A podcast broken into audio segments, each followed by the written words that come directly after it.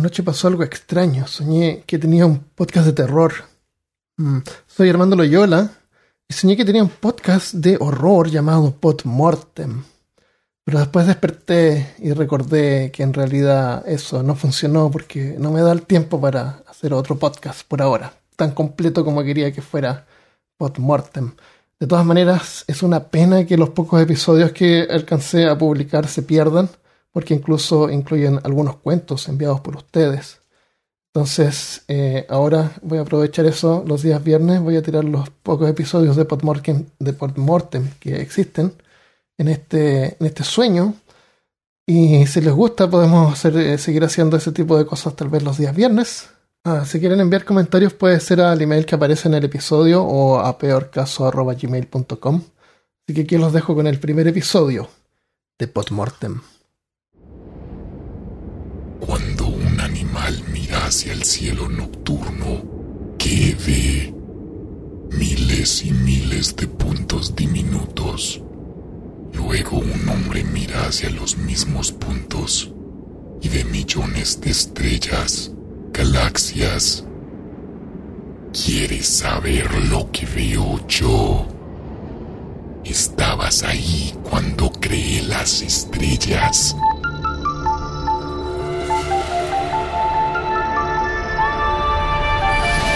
Bienvenido y bienvenida al episodio número uno de Podmortem, un podcast para los amantes del horror y la ficción. Soy Armando Loyola y en este primer episodio veremos cuál fue la primera novela de horror la película Black Mountain Side, el videojuego Graveyard Keeper y cerraremos con una historia corta original escrita por mí para este episodio. Todo esto a continuación en Podmortem.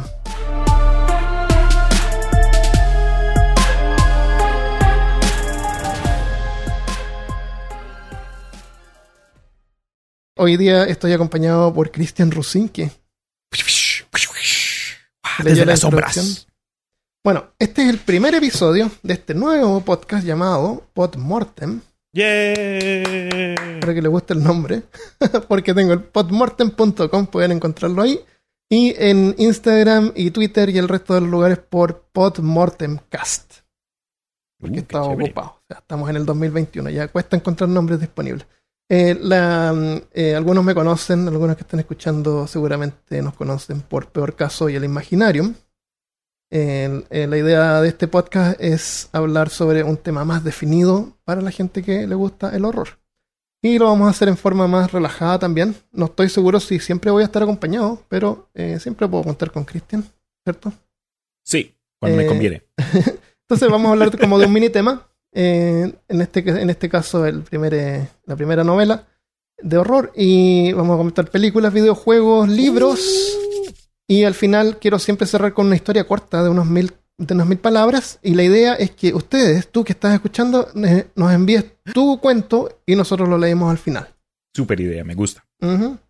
Eh, así que partamos. ¿Cuál fue la primera historia de horror jamás escrita? O sea, existía la mitología, ¿no es cierto? Por años. Sí. Nunca a nadie se le ocurrió escribir una historia con un fantasma ahí. Hasta. ¿Hasta qué año? ¿Qué, qué año crees tú que fue la primera eh, historia de horror? Hmm. Yo, yo no sé, si yo no hubiera sabido, yo hubiera dicho, no sé, eh, el año 1000 antes de Cristo. El año 2. El año 2. No, recién, recién en el 1764 se publicó la primera novela gótica. Ok.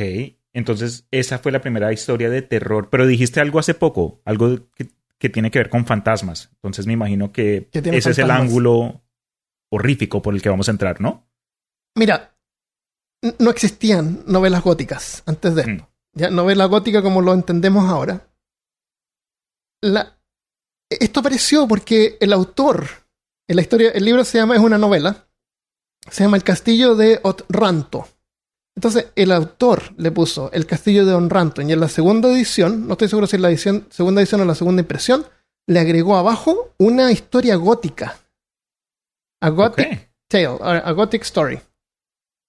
Cuando él usó esta, este término gótico, lo que, a, a lo que se refería es que esto es bárbaro, es como salido de la Edad Media. A eso se refería con gótico. Es como antiguo, es como barbárico. Entonces, la, la idea del- de, la, de la historia gótica parte como una broma. ¿Y eso?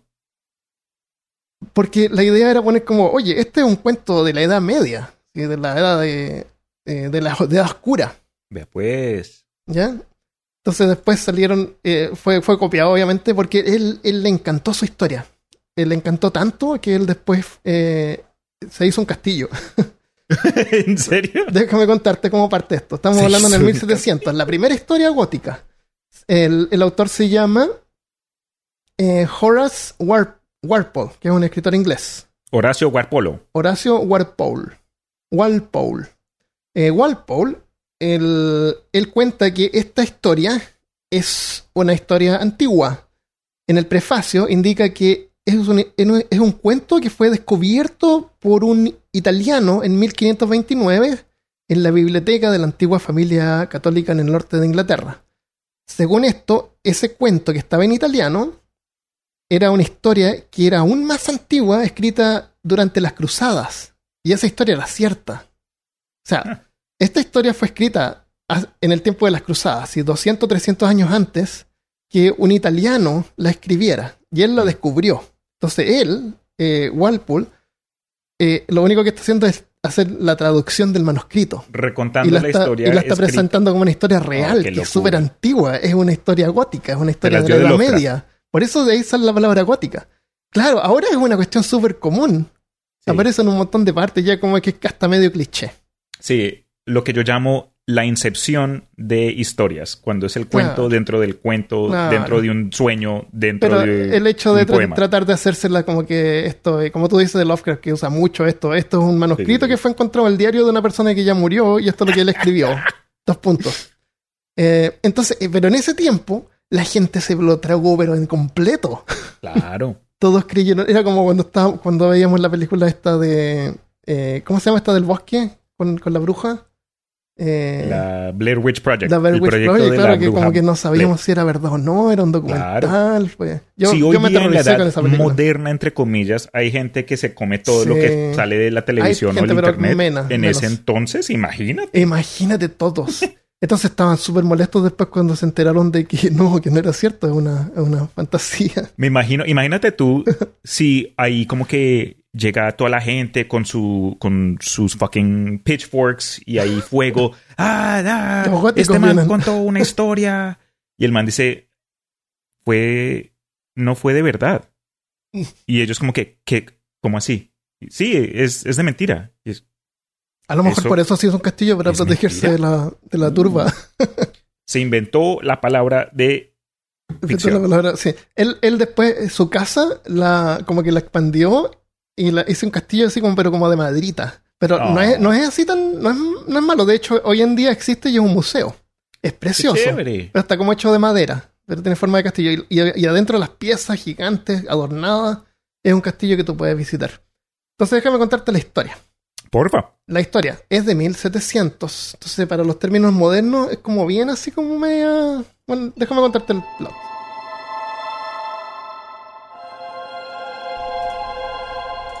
La novela cuenta la historia de Manfred, el príncipe de Orranto, que se enamora de Isabela, que es la mujer que se va a casar con su hijo heredero Conrad. En eso su hijo muere aplastado por el enorme casco de una estatua gigante y lo interpretan como una profecía que decía que si el linaje eh, crecía demasiado se iba a perder. Entonces Manfred, aterrorizado, se trata de divorciar de su esposa Hipólita para casarse con Isabela. En eso Isabela escapa, escapa con un campesino llamado Teodor. Eh, se refugian en la iglesia, eh, Manfred habla con el fraile Jerón y, decide asesinar a Teodor. En eso, cuando Teodor se quita la camisa para, para ser ejecutado, Jerón se da cuenta que es su hijo. En eso suenan unas trompetas, llegan unos caballeros a caballo y eh, vienen a requerir que Isabela se case con, con el padre de ellos, Frederick, porque ellos eh, tienen, según ellos, tienen más derecho al castillo que Manfred. Entonces eh, corren todos a, buscar a Isabela. Teodoro, el campesino que había sido encerrado, es liberado por la hija de Manfred, Matilda.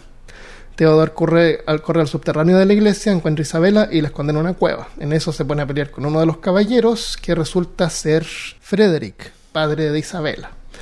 En eso suben todos al castillo para hablar, conversar, arreglarse, y en eso deciden que se van eh, Manfred y, Frederick se iban a casar con los hijos del otro, o sea, Frederick con Matilda y Manfred con Isabela. Es un enredo. De ahí eh, Manfred sospecha que Isabela está con Theodor, el campesino, en una cita secreta. Va, pero es Matilda y se confunde y la termina apuñalándola. En eso se revela que Theodor, el campesino, es el verdadero príncipe de Orranto. Y ahí aparece un fantasma gigante que declara cumplida la profecía y destruye los muros del castillo. Manfred se va con, con Hipólita y Theodor, el campesino, se convierte en príncipe de los restos del castillo y se casa con Isabela, porque él, ella es la única que puede comprender su dolor.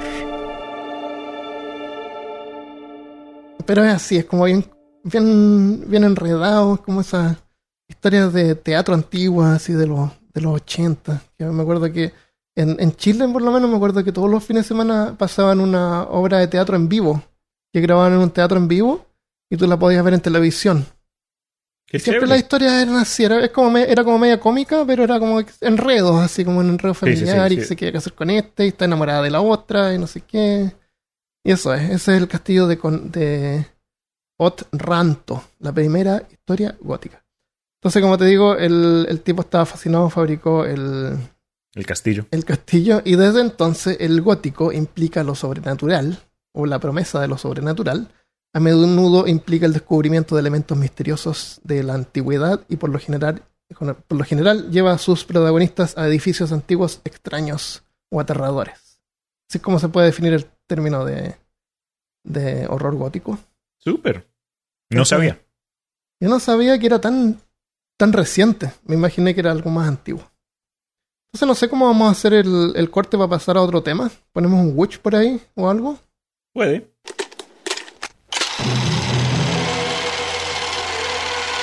Quiero comentarte sobre una película que es reciente, del 2014. Que se llama Black Mountain Side. ¿No la has visto, me imagino? No, ni la reconozco como título. Bueno, pero tú has visto The Sink, la película La Cosa. La cosa que están en el, en el hielo y descubren un, un alien, parece que, Sí. que empieza a transformar a la gente. y- Clásica. Es, una, es un clásico. Me- me- la primera que me vi fue la que salió como en el 2014. Después me vi la original de George Carpenter y me di cuenta que no es la original. La original es en blanco y negro. Pero no, pero la original en blanco y negro eh, se llama La cosa de otro mundo. Mm. Esa película es diferente. Sí, no, es la misma. No es lo mismo. Eh, esa película también es bien graciosa verla porque el- unos militares van, descubren un eh, enterrado un ovni Mm. en, la- en la- en el hielo y le ponen ex- explosivos para sacarlo y lo ¿Es película muda? No, no es muda. Eh, De hecho hay una versión colorizada. Es en blanco y negro. sido mejor si fuese muda. Sí. Eh, no, eh, no es tan antigua. Eh, hablan. Y todavía hay un científico, el típico científico, el profesor, profesor. Armando, tú y yo tenemos que hacer película muda. Me duele que no hayamos mudo. hecho eso. Es un podcast- el primer podcast mudo de la historia. Es un podcast que dura una hora y no tiene ningún audio. No, pues Pero, se- pero es publicado cada semana igual. clases de seña. ¿Cómo aprender a hablar con sordomudos? Claro. En la descripción del podcast puedes leer el, la- el texto. Oh my God. Llamemos al récord Guinness a ver si nos aceptan el récord de el primer chévere. podcast mudo. bueno, eh, bueno, ahí eh, de la nave, no estoy seguro si es que de la nave cuando explota se escapó un alien o el alien ya se había tratado de escapar pero quedó congelado cerca. La cuestión es que descubren al alien y ese alien se lo llevan a la base Mm. y en un, en un cubo de hielo. Y alguien le tira una manta eléctrica que no sabía que era eléctrica y no sabía que estaba enchufada. Y la cuestión es que derrite el hielo y ahí se escapa el alien. Eh, y el alien es igual que una persona disfrazada. eh, y aterroriza a la gente. No, no es que se, así como que se convierte en ellos ni nada. Es, es diferente. Solo los asusta. Los asusta y va a matar Uh. unos perros que se nota que son de peluche. así. Oh. Pero esa es la película The Thing from Another World, la cosa de otro mundo. En eso se inspiró Carpenter en la película The Thing, que es un clásico. Y de hecho, cuando abre la película, dice The Thing, ese, esa, ese como sale ese título, que es clásico también, es la Sí. misma forma en que aparece la, la original. O sea, no, no, es, no es como que no fue intencional o estaba. No, realmente fue basada en la de blanco y negro. Bueno, esta película del 2014 tiene, tiene mucho prestado de The Thing. En el sentido de que es una historia donde hay un montón de hombres, todos ¿Y son cómo se hombres. Se llama Black Mountain Side, Ok. el lado negro de la montaña.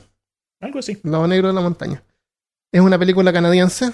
Eh, la, la grabaron supuestamente. eh, La, la sinopsis es así: en un lugar frío y desolado situado en, el- en lo más al norte de Canadá, se realiza un descubrimiento arqueológico.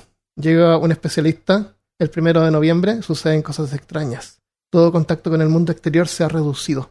Oh. En esta película pasa mucho eso de que ponen las fechas, así como que eh, noviembre primero, noviembre.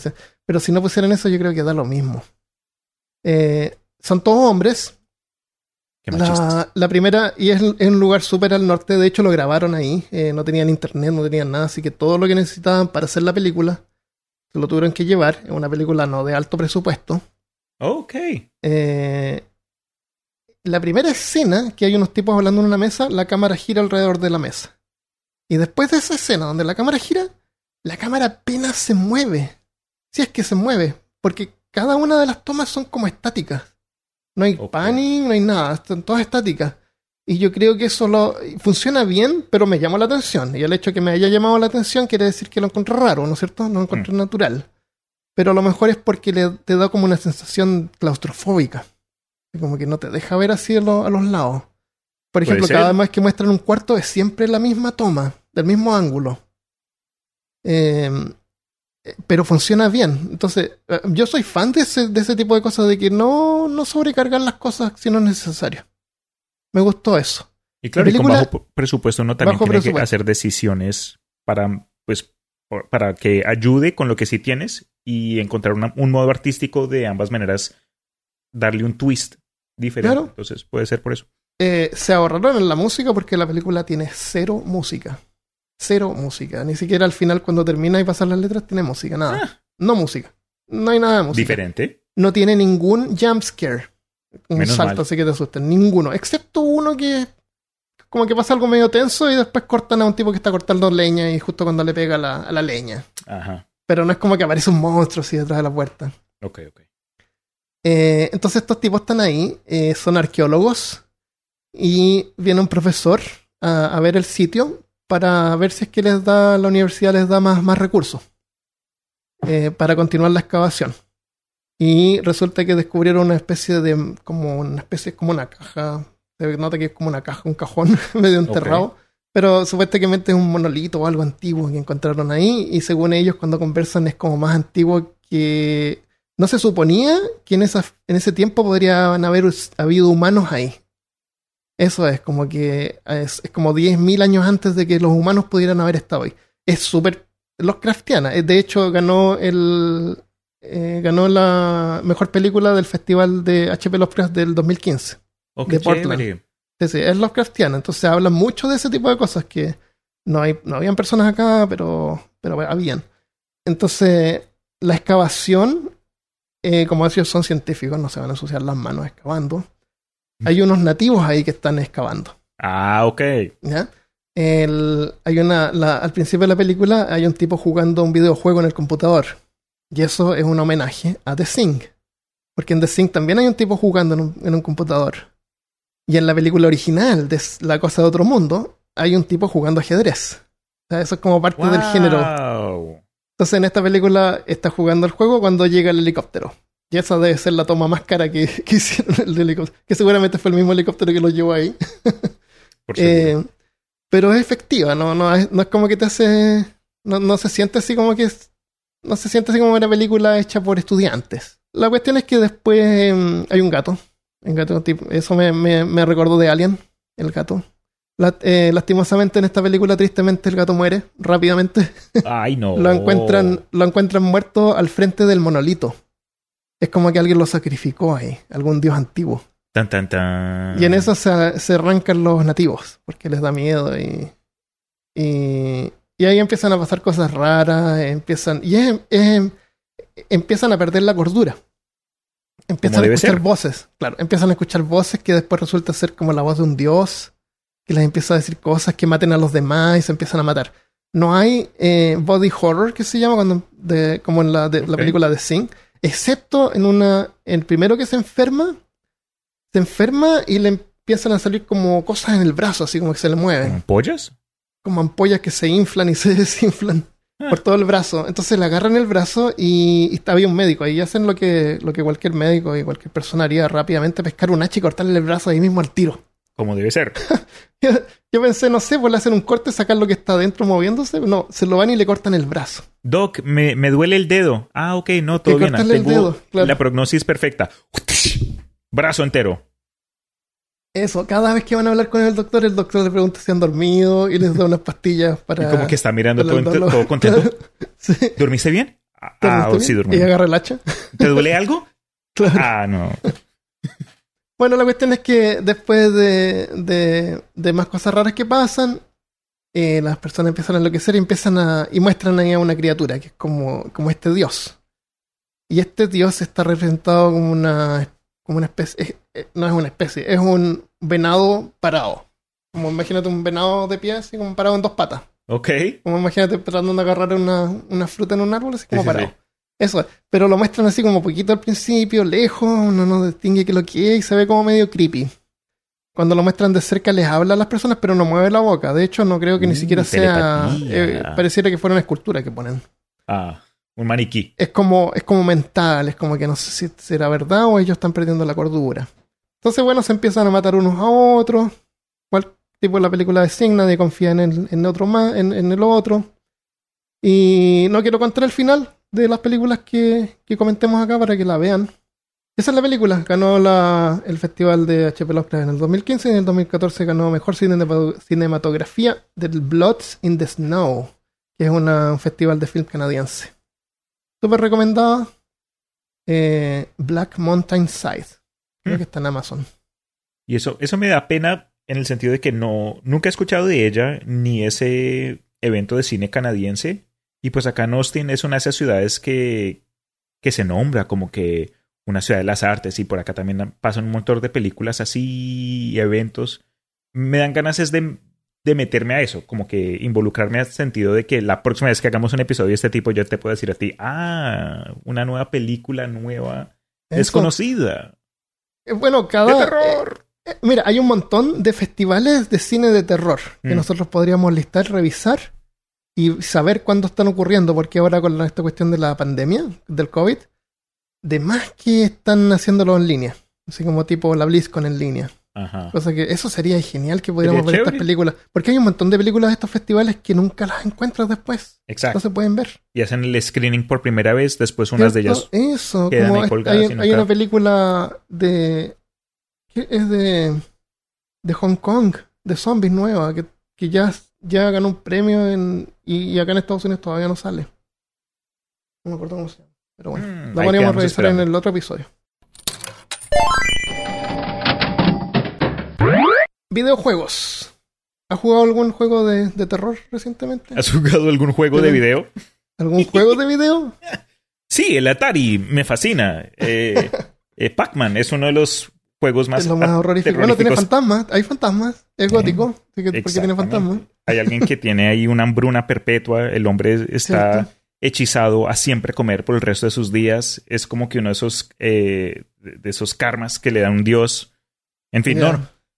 Eh, juegos de terror, pues han habido muchos. Uno de que sí. Bueno, te comento dos. Uno que jugué más recientemente, que jugué con mi hermana y con un par de amigos en línea, que se llama Phasmophobia y está disponible de forma digital, creo que exclusivamente para PC, nada de consolas.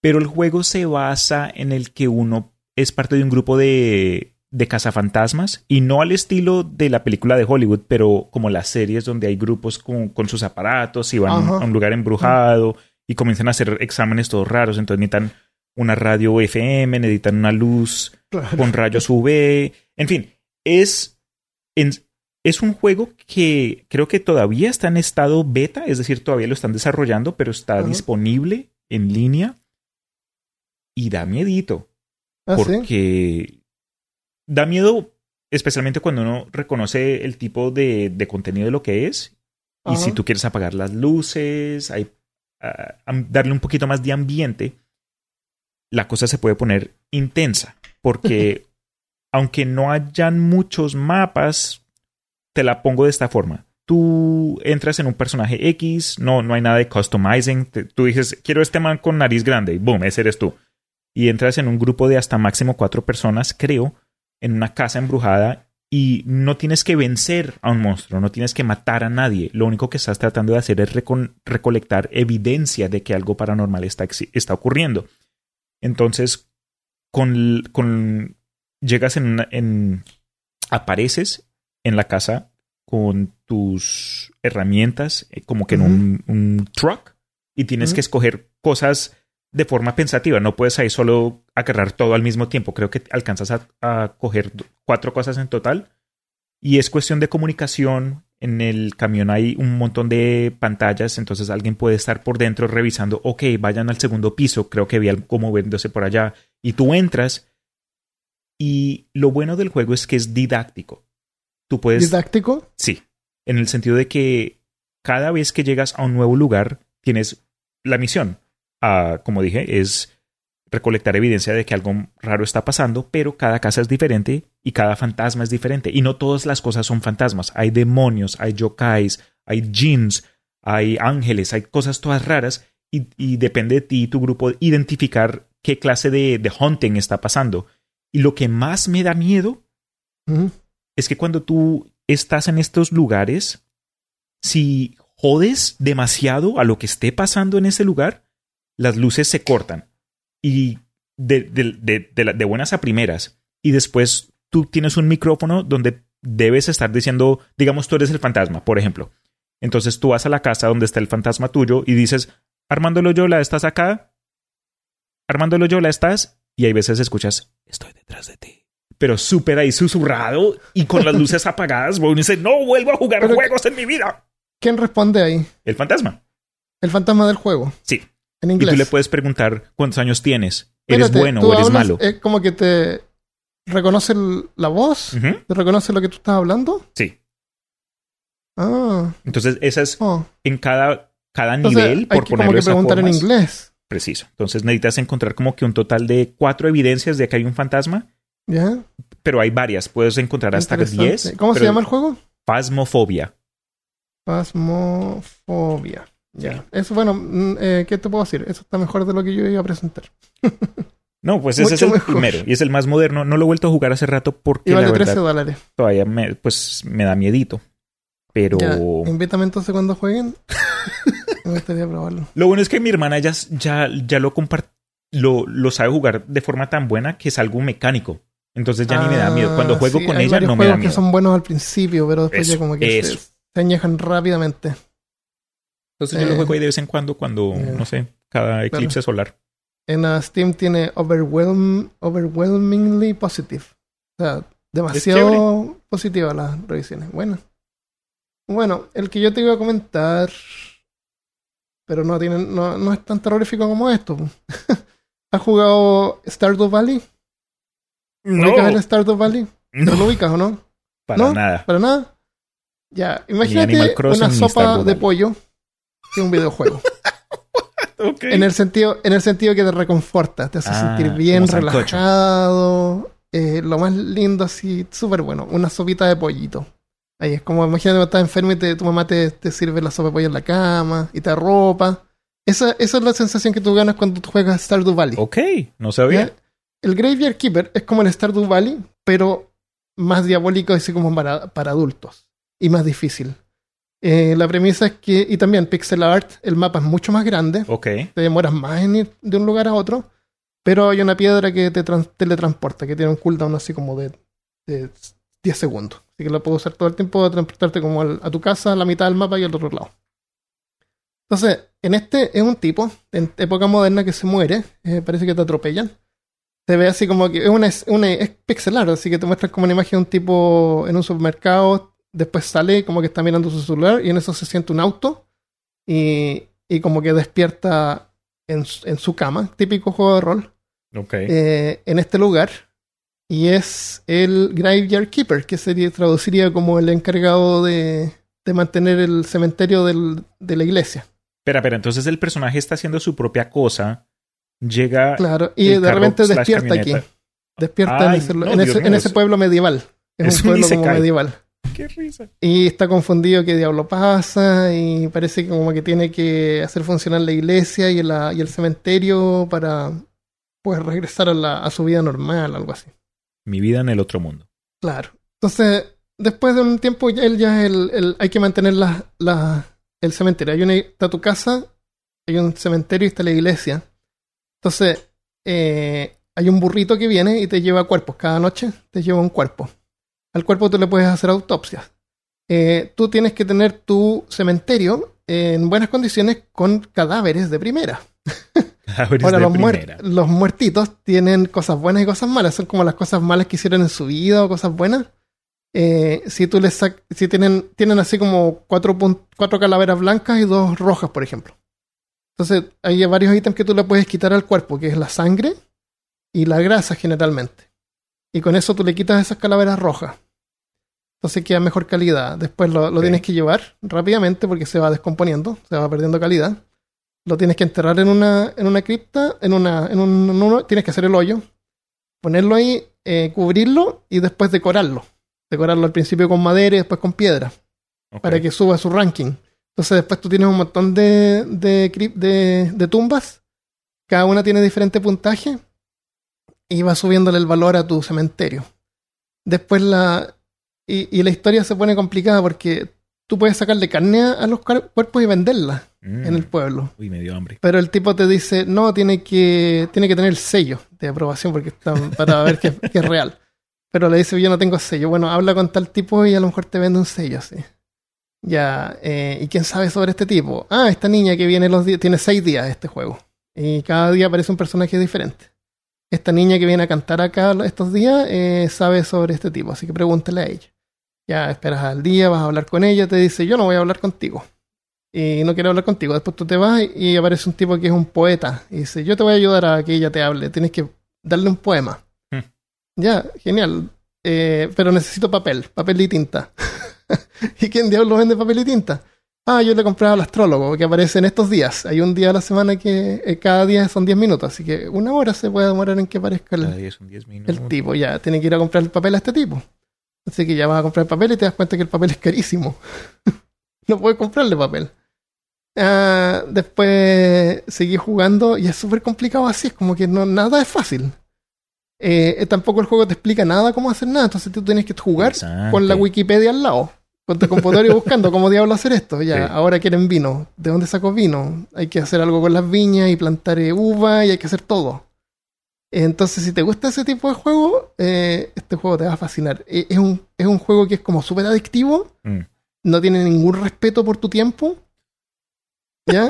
Cero respeto por tu tiempo.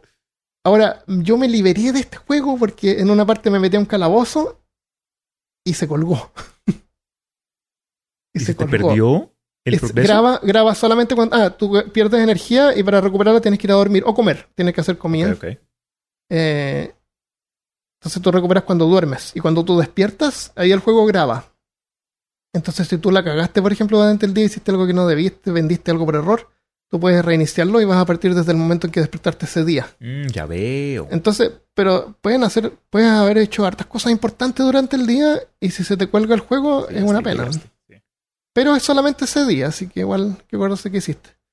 Pero ahí se colgó el juego y dije, ya no voy a jugar hasta que lo parchen. Y está ahí parpadeaste. Y por lo que, y por lo que vi, ha estado así como dos meses.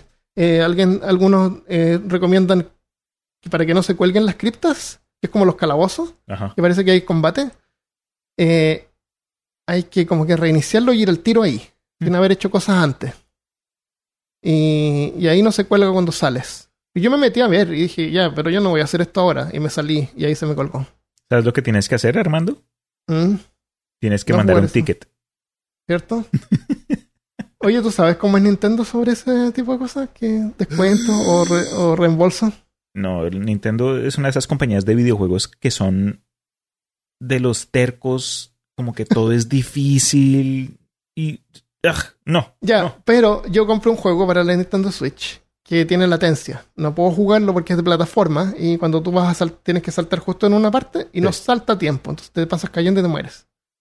Dije ya, eh, lo voy a conectar al control con un cable, y igual tiene ¿Igual? latencia. Sí, entonces jugarlo con el televisor no, no funciona. Uh, Igual con el cable, conectado con cable. Ahora el cable que le conecté lo tuve que poner como dos extensiones. porque. eh, pero tenía latencia, entonces no puedo jugarlo. Así que miré en la página y había una forma de contactarlos por chat. ¿Y cómo te Entonces, fue? no te dan reembolso por un juego que no te guste. Pero mi premisa es que yo no lo puedo jugar porque está, está fallando.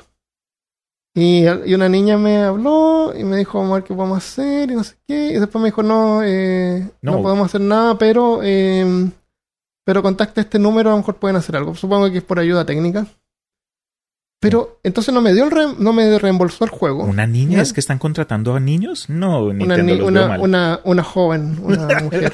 Una- Pero, pero misteriosamente me aparecieron como 30 dólares de crédito What? en mi cuenta. Sí. Entonces como que me lo reembolsaron. No, te lo, no, no me lo reembolsaron, pero me devolvieron el dinero. De pronto le y no me quitaron bien. el juego. A lo mejor usé, usé todas mis gente. habilidades de haber habiendo trabajado en servicio al cliente. Puede ser. Usé todos los encantos para no hostigarla Le dijiste, y "Hola". se la sentí relajada. Le dijiste, Le dije, dame "Hola, mi dinero. Espero que estés teniendo un día excelente. Oye, ¿cómo estás el día de hoy? ¿Cómo ¿Cómo, se llama hoy? tu nombre? Yo me... Claro. ¡Qué loco! Así que mm, no me reembolsaron el juego, pero me aparecieron ahí unos créditos misteriosos. Hacer? misterios. Y con eso me compré el Graveyard Keeper, que me mantuvo ocupado y hipnotizado, porque es un juego de este tipo de juego que como que odias que te guste. Pero eso es, Graveyard Keeper, y como él- se llama el que tú eh, sugeriste, se llama eh, Phantasm... Fasmofobia. F-P-H Sí. ¿Puedes jugarlo si tú no hablas inglés? Por, ah, creo que tiene cambio de idiomas. Pero si sabes Ah, leer inglés, pero- no, pero no me refiero porque tú dices que tú le tienes que hablar al fantasma en inglés. y pero el es como te que responde. nombres. Estás acá. Where are you? Ah, ya, o sea, hay una lista de cosas que tienes que saber. Exacto. Pero si sabes leer instrucciones, puedes jugarlo. Ya, perfecto. ¿Y dijiste que iba, querías comentar otro más? Pues ¿O lo quieres dejar parado para el otro episodio? Porque pues- hay que dejar, hay que grabar otro episodio. Sí, todo bien. Mira. Tenía la idea de hablar de un juego que creo que hasta ya mencioné en peor caso, pero de la descripción de lo que me acabas de contar, me recordaste de un juego que se anunció este año, Ujú. en los últimos dos meses, con un sistema de juego algo similar a lo de Graveyard Shifts, alias Stardew Valley, alias Gravekeeper, alias Animal Crossings. Sí. Y el juego se llama El culto de la oveja.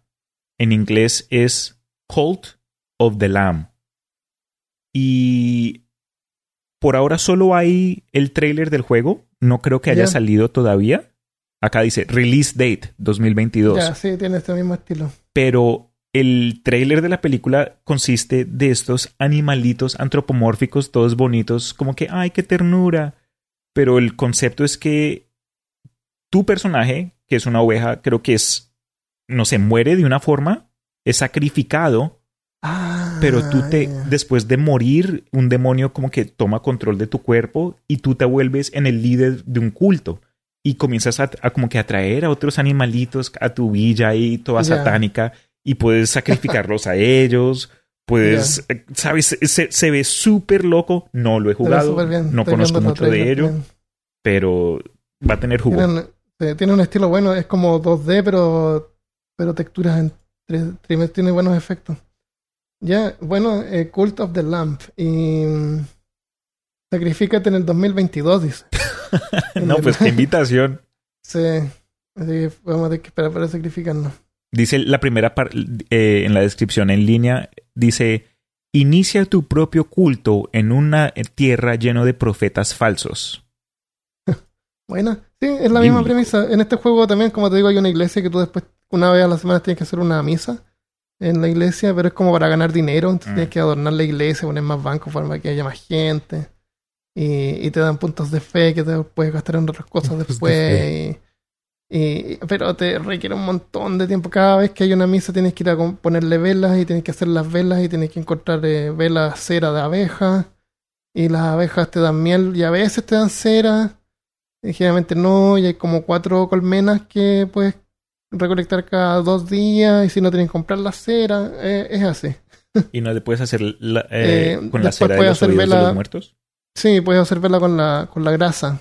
Con la grasa de los muertos puedes hacer velas y con la gusta. sangre también la puedes hacer cosas. Y, sí, es como bien así. Eh, la gráfica igual es como bien no hay, no hay, no hay sangre ni se ven cuerpos abiertos, pero sacas partes, sacas la calavera, sacas los huesos. Ok.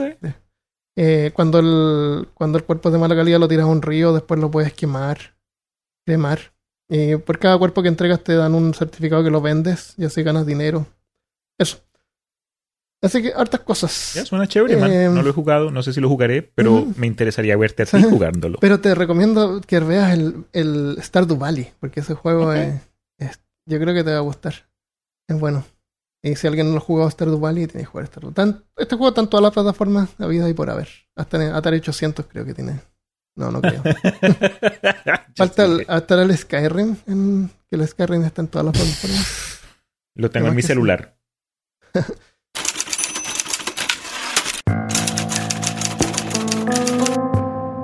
Vamos a cerrar este episodio con un cuento. Y me encantaría hacerlo en cada episodio con cuentos de ustedes. Si tienes un cuento de unas mil palabras, puedes enviarlo a podmortemcast.gmail.com podmortemcast.gmail.com y con mucho gusto lo leeré. Este lo escribí yo para este primer episodio de Podmortem y se llama El león de la montaña. Kelly estaba en la sala de clases de ciencia en el primer año de secundaria. Toda la clase estaba más callada de lo normal, al punto que era incómodo. De pronto, dos hombres vestidos con traje atravesaron el corredor. Cuando los estudiantes los vieron por la ventana, comenzaron a susurrar. Es la policía, dijo un joven.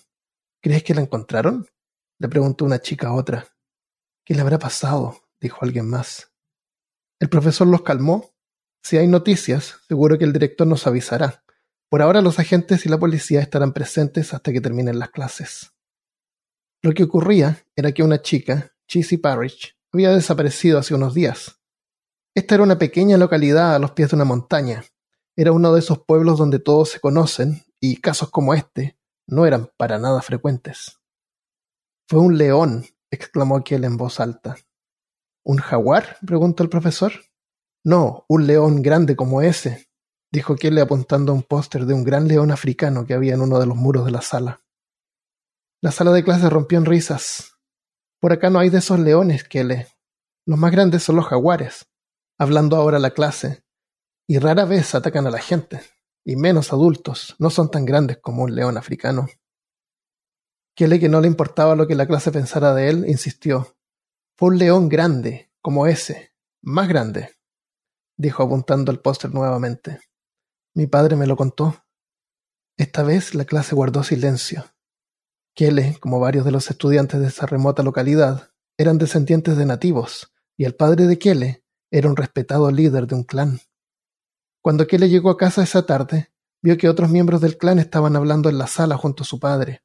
Estaban usando lenguaje nativo, y aunque Kele no era experto, pudo entender varias palabras para enlazar algunas ideas de lo que estaban diciendo. Hablaron sobre un temblor que había ocurrido días antes, y de una cueva, de algo así como un habitante, no, la palabra era como prisionero que había escapado. Discutieron sobre sellar la cueva esa misma noche.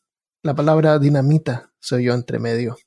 le pensó que si el león había raptado a Chisi y estaba en esa cueva, si es que estaba todavía con vida, quedaría ahora sepultada.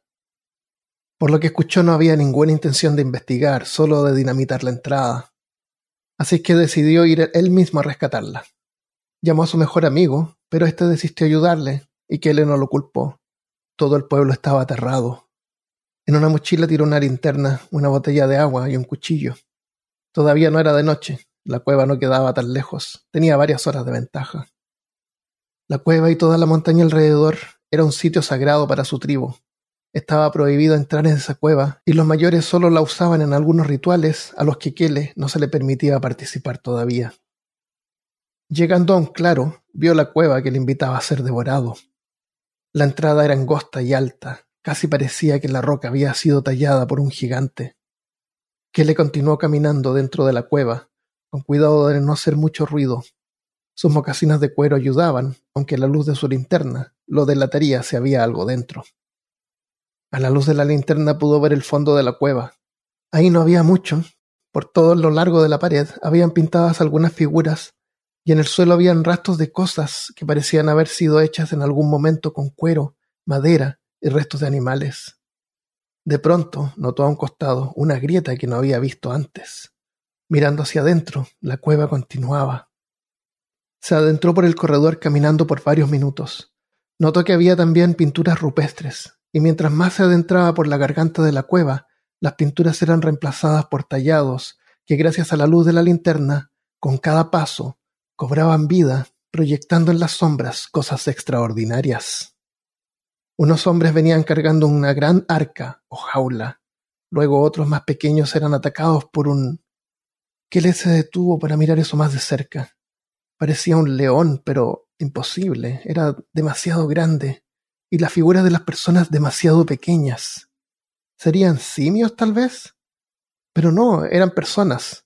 En el tallado se veía claramente que vestían atuendos ancestrales familiares para Kele. Entonces los otros hombres eran gigantes, pensó. Continuó caminando y vio cómo los gigantes descendían y luchaban con un monstruo que finalmente enterraban en la cueva. El corredor estaba llegando al final. En un último tallado se veía un gigante arrodillado frente a un hombre. Le estaba dando algo, algo como un símbolo. le se sorprendió. Era el símbolo de su tribu. El mismo símbolo se repetía sobre un gran pórtico al final del corredor. Dentro, la linterna ya no alcanzaba a iluminar. El fondo de esa cámara debía haber estado demasiado lejos. le se adentró en la oscuridad. El lugar olía horrible. Sin duda era el cubil de alguna bestia. A través de sus mocasines sintió que la textura del piso cambiaba se volvía más blando y luego un poco pegajoso. Fue ahí cuando frente a él vio una pila de esa asquerosa mucosidad que envolvía a la chica perdida. Despejando su rostro, la movió. Chise, despierta, despierta. La chica recuperó la conciencia. Su expresión de consuelo al ver que estaba siendo rescatada rápidamente se transformó en terror cuando alzó la vista. Que le escuchó un gruñido y se giró. Había una enorme criatura frente a él, Tenía dientes afilados y una piel seca y escamosa. De su cabeza se desprendían varios apéndices gruesos a modo de rastas que coronaban la cabeza de la criatura, haciéndola parecer la melena de un león, al menos desde lejos. El monstruo escupió más de ese limo y que le perdió la conciencia. Despertó al rato con la voz de Chisi. Chisi, tenemos que salir de aquí rápido. Van a dinamitar esta cueva, le dijo, sin saber cuánto tiempo les quedaba. La cueva podía ser ahora dinamitada en cualquier segundo. Con un gran esfuerzo logró sacar su cuchillo y de a poco logró liberarse de la gelatina. Luego liberó a Chisi y salieron los dos corriendo. Estaban llegando al corredor cuando escucharon un alarido del monstruo haciendo eco por toda la cueva. Debe haber descubierto que escapamos, dijo Chisi agitada. Sabiendo que ahora les estaría buscando, trataron de correr más rápido hasta que lograron llegar a la entrada. Había cargas de dinamita por todas partes, y afuera de la boca de la cueva se podían ver luces de automóviles. Había gente ahí. Saliendo de la cueva, un grupo de hombres los recibió, que gritó Viene tras de nosotros. Un gran rugido se escuchó desde el interior. ¡Detonación ahora! gritó el padre de Kele, y casi inmediatamente una gran explosión hizo eco por toda la montaña.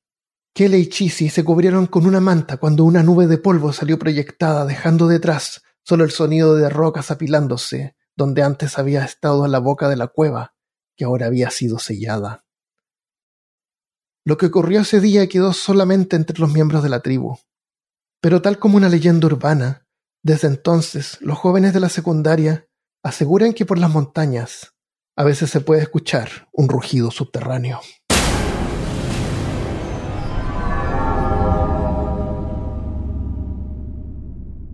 Espero que hayas disfrutado de este primer episodio de Podmortem. El podcast es nuevo, pero pueden seguirlo ya en todas las redes sociales buscándolo por Podmortemcast y también en podmortem.com. Hay también un canal de YouTube donde encontrarán segmentos y contenido adicional en video. Por ahora pueden llegar por youtube.podmortem.com. Me encantaría mucho recibir sus comentarios y sugerencias para futuros episodios y también sus historias cortas para leer al final de cada uno. ¿Cuál es tu película de terror favorita? ¿Hay algún videojuego que debería probar? Envía un correo a podmortemcast.gmail.com Nos vemos la próxima vez y hasta entonces, que descansen en paz.